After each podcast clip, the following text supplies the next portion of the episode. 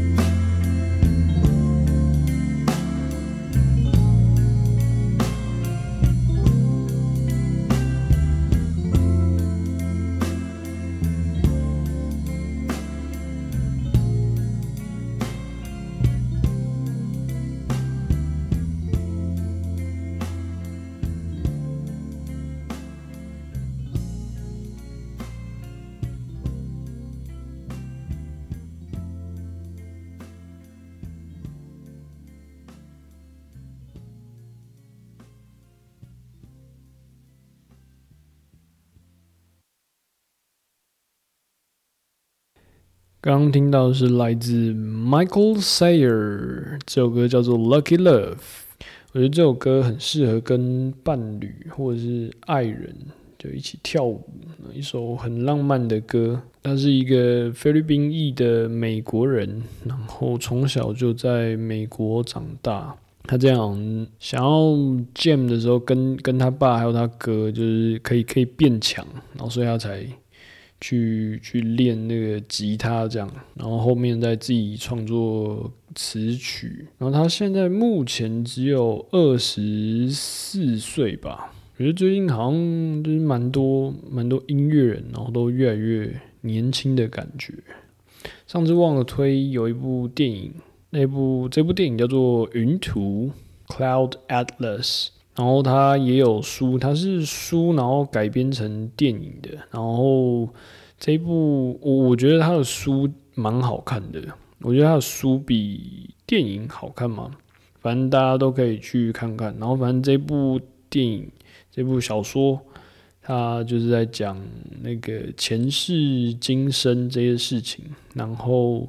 就全部都交织在一起，然后连接在一起，然后他最后就是把整个故事线全部都串在一起，所以我推荐大家去看一下这部小说还有电影，叫做《云图 Cloud Atlas》。然后想要问一下大家，就是你们有没有想过自己未来想要过什么样的生活呢？我先简单分享一下我目前的生活好了。就是我大概是两年前，然后从台北搬下来到台东，就是在台东的一个镇上的一个部落，然后就在这边生活。然后我那时候，我那时候就是突然工作就不想做了，然后我那时候。刚好跟我妹来台东，然后然后就在一个农夫市集上，然后就跟一些一些不同的人聊聊天，然后突然就刚好有聊跟一个农夫聊到，然后他们是种那种有机种植的那些稻米之类的，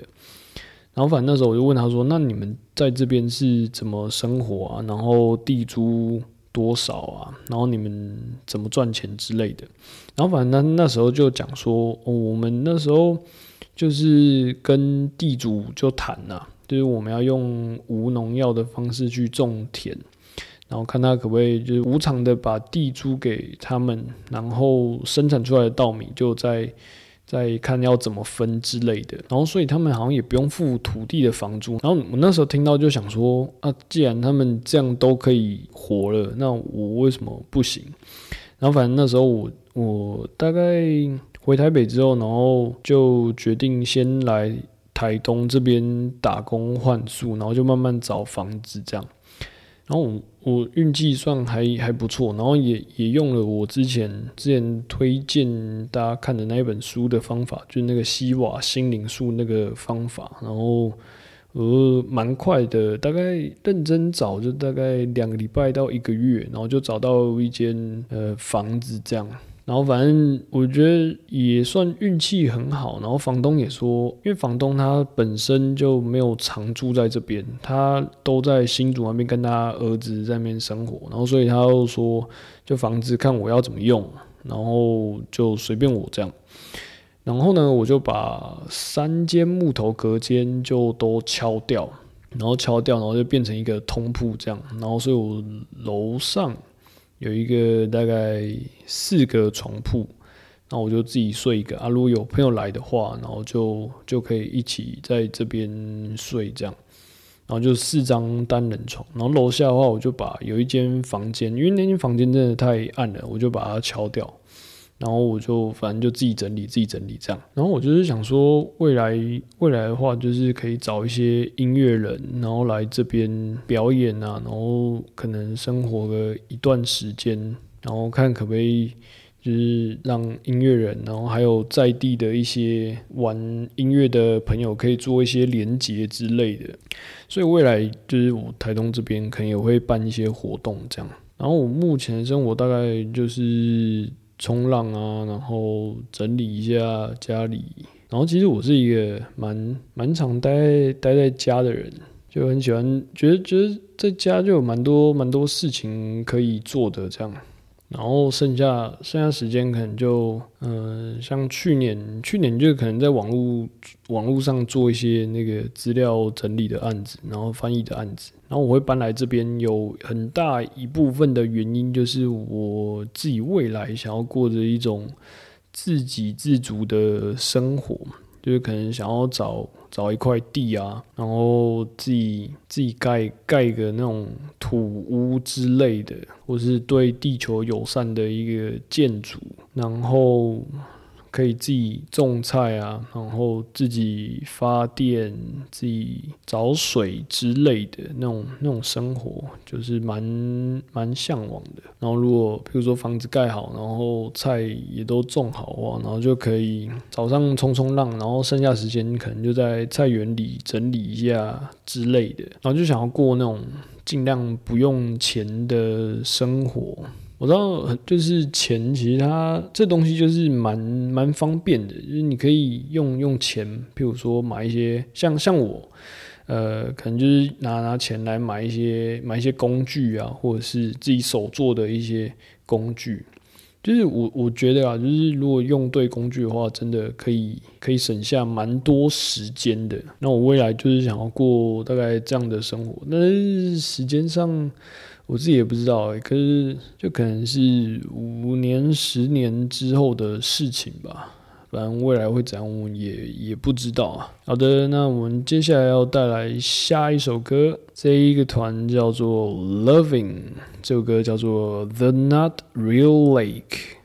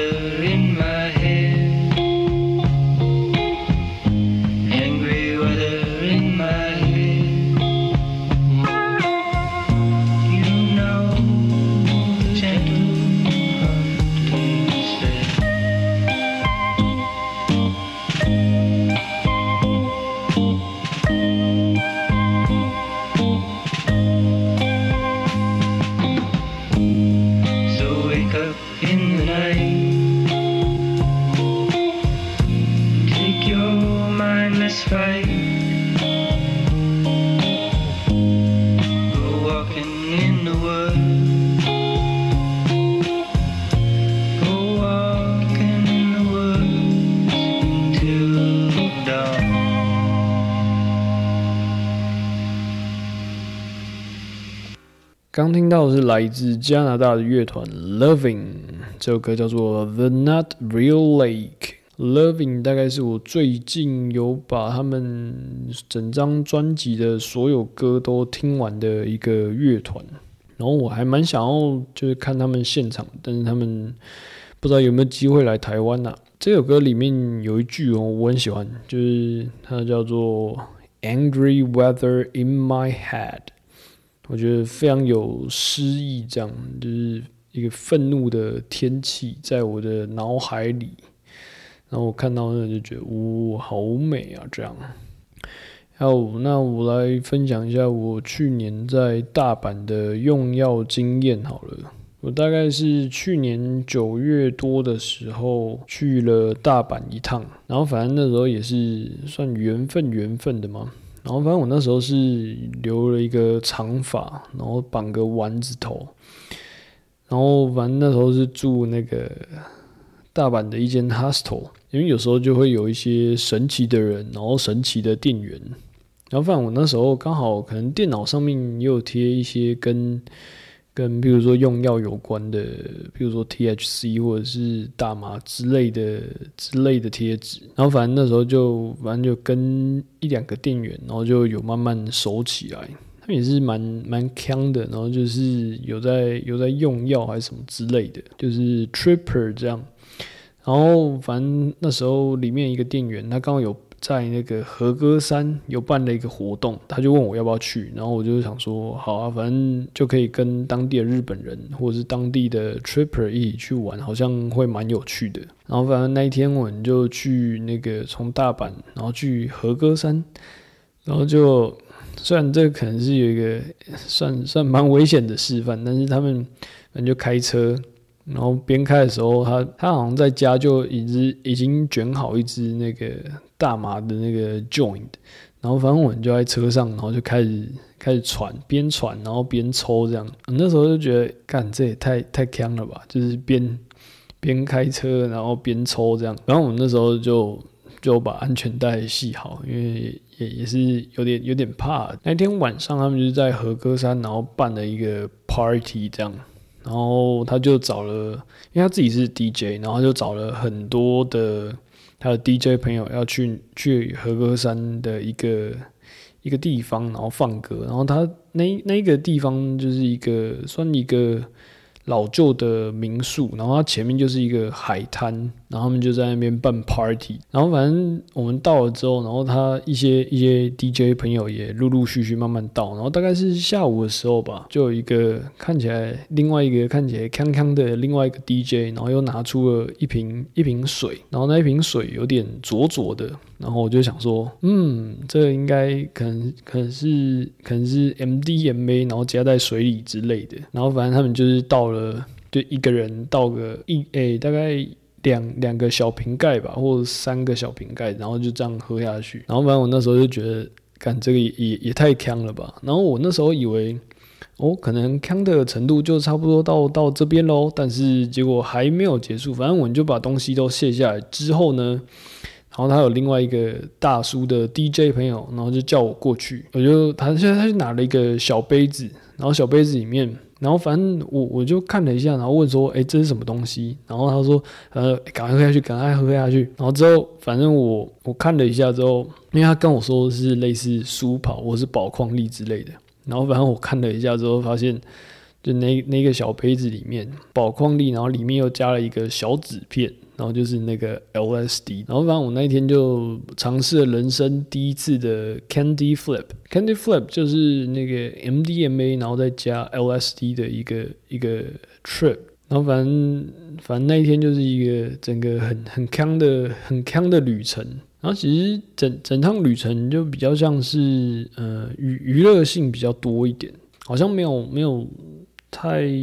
太深层的思考，反正那天就。就一直一直跳舞啊，然后很想动这样，然后就反正也都踩在沙子上，然后所以就觉得蛮蛮舒服的。然后那天那天反正就是在房间里，然后还有房间外，然后来来去去来来去去。然后反正在房间里的时候，又有另外一个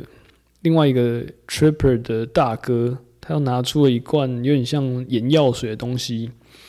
然后就点在我的手上，然后就叫我赶快吃下去，然后我就知道，shit，那个是液态重的 LSD，可能是因为他们人口也多吧，然后反正他们好像康的人也是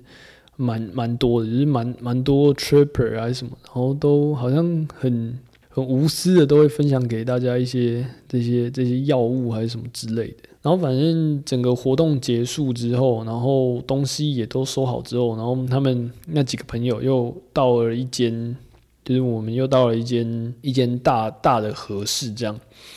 然后反正他们那时候好像又就卷了卷了两三支 join，然后就大家开始传着抽，然后觉得哇，反正就整个那那一天整趟旅程都都超强。啊，然后他们好像玩到两三点之类的，反正就是蛮蛮有趣的一个一个体验啦。还有，那我来稍微简单讲一下那个 MDMA 的安的用药安全好了。MDMA，然后它又俗称是 Molly 或者是 Ecstasy，或者是称为衣服。然后摇头丸这摇头丸它的主要成分也里面也有那个 MDMA。那第一个事情就是，就是如果你使用 MDMA 的话，它是它是那个它是一种粉状的那个药物，然后它最多最多不要超过一百二十微克，或者是。你的体重乘以一点五倍的剂量，然后像是像我自己大概五十五公斤左右，然后乘以一点五的话，就是大概八十二点五，所以就就大概是八十二点五微克，大概是我可以感受到。最棒的一个状态，这样。然后大家要注意一下，就是那个剂量啊，如果超过，如果你使用的 MDMA 的量如果超过某一个量的话，这个药物是有可能让你致死的，所以大家还是要注意一下。然后第二个事情就是，就如果你使用完 MDMA 之后，大概要再过一到一点五个月再服用下一次，因为因为 MDMA 它它里面有可能会有会有成瘾性。然后我之前有看看之前 Reddit 上面有人写的一篇文章，反正他好像是太常使用 MDMA 或者是衣服这一个东西，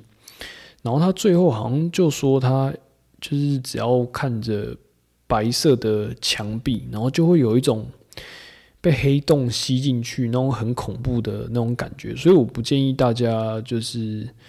把服用 MDMA，应该是说所有的药物药物你都不应该把它变成一个一个习惯，然后反正尤尤其是这种 M MDMA 就是。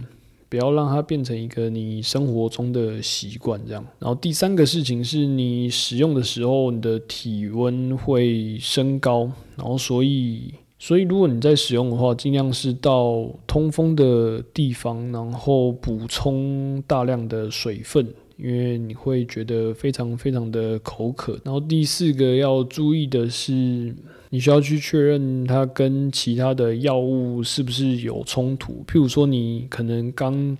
体验完死藤水，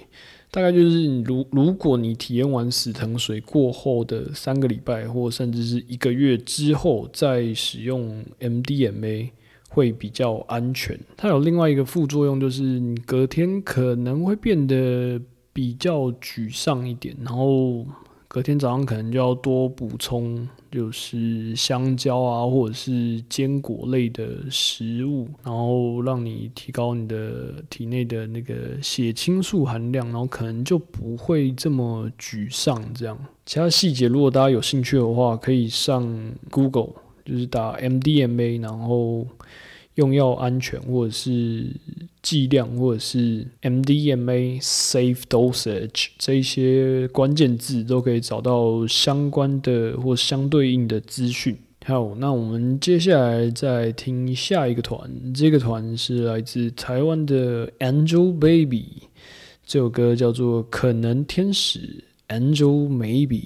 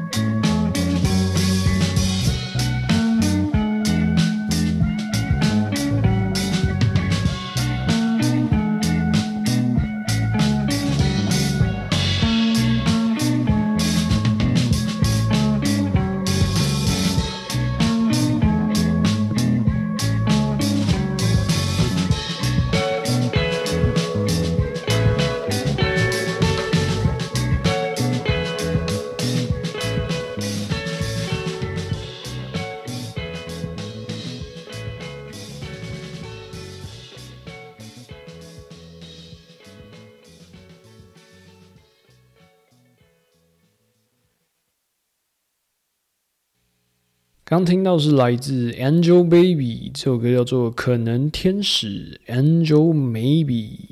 今天放好像都是比较松软的一些歌，就很适合就躺在沙发上，然后慢慢听的。这种歌，我就觉得有些有才华的人，然后就是他们好像都可以玩超多乐器的，这样像是 Angel Baby 的主唱尊龙，他就是那个落日飞车的鼓手，然后他又是这个团的主唱，然后弹吉他这样，然后又做词曲创作这一些的。哦，那我来稍微分享一下我第一次的那个 MDMA 的体验好了。然后第一次的时候用了大概是呃七十五微克的粉末状吧，然后我是把它倒在水里面，然后就直接喝掉。然后那一个真的就是那个味道真的超级苦的。然后大概是反正喝完，我那一天就刚好要去要去听听一个表演，然后那一天反正就。搭地铁的时候，然后反正就觉得，哎呦，这这个状况好像不太对哦。就是我那天搭搭搭车的时候，我就觉得，哎呦，时间好像稍微有一点点变慢，然后心脏好像怎么越来越越快越快这样。然后反正我在出站之后，然后再走到要去要去看表演的地方，然后我就。不知道什么，就是很想很想动起来，然后越走越快这样。然后反正那那一天哦，对我我我刚刚说的就是最好是在一个通风的地方去使用这个东西嘛。但是我那一天就反正做一个不是很好的示范，然后我那天的那天的表演空间是在一个地下室，然后不太通风。然后反正我那天就就下去看那个表演，然后我真的觉得，因为那个表演其实有点偏偏电子，然后它的重重拍都超重。那我那一天真的真的干嘛？差点差点把我的那个脊椎甩爆啊！就是每每个重拍我都头晃的超大力，然后超级超级爽。然后反正我那天那天就很像运动量超足够，整个运动到爆炸这样。然后那一天在结结束之后，就是还有那个乐乐手的那个签名会还是什么。然后反正我也没有要签名，我我就是过去，然后就跟他们每个乐团的人，然后就稍微抱一下这样。然后反正就那个感觉真的是还不错。那一天那一天的体验旅程就还不错。然后，但是它的它的副作用，隔天的副作用可能就是我那个颈椎啊，就整个差点被甩爆这样。哦，对，它它它那个 MDMA 的副作用，可能当下可能就是你的体温会升高，然后心跳会加速，然后它但是它视觉上好像不太会有。会有特别的幻觉，然后另外是它会它会让你呃一直排汗，所以你会觉得很口渴，然后要记得要补充补充水分。我那天真的真的直接口渴到爆炸，狂喝水啊，然后又又运动，然后又又在一个不通风的地方，反正就是整个状态，反正反正很很幸运啊，很幸运，我现在还还还活在这里，这样，反正那个体验也是蛮有趣的。大家如果有缘的话，碰到这个药物的话，那就要记得一下它的那个安全的剂量，然后记得跟你熟悉的伙伴一起使用。如果在国外的话，对，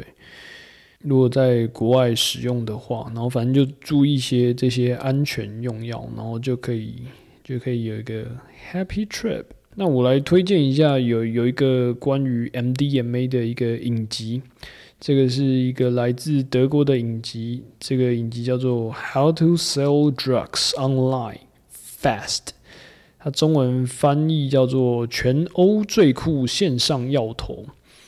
然后这个这个影集就是在讲一个高中生，然后他在网络上的暗网，然后在卖这些摇头丸啊 MDMA 的一个故事。然后我推荐大家可以去看一下。这个影集我觉得蛮有趣的。好，接下来就是我们本周的最后一首歌。这首歌是来自 Home Shake，这首歌叫做 Every Single Thing。那我推荐大家可以去看一下他的那个 MV，他的这个 MV 是在台湾拍的，然后里面两个舞者也是台湾人，蛮喜欢他们那个跳舞，然后搭配这首歌的感觉，然后所以推荐大家去看看。那喜欢我的频道的话，可以上 Facebook 还有 Instagram 搜寻，可以塞满我的耳道吗？然后就会找到我。然后如果你喜欢我的频道的话，也欢迎赞助我，或者是用行动来支持我。所有的连接都在我的那个 Facebook。好，那就带来本周最后一首歌，这首歌是来自 Home Shake，这首歌叫做 Every Single Thing。然后我们就下礼拜见啦，Love and Peace。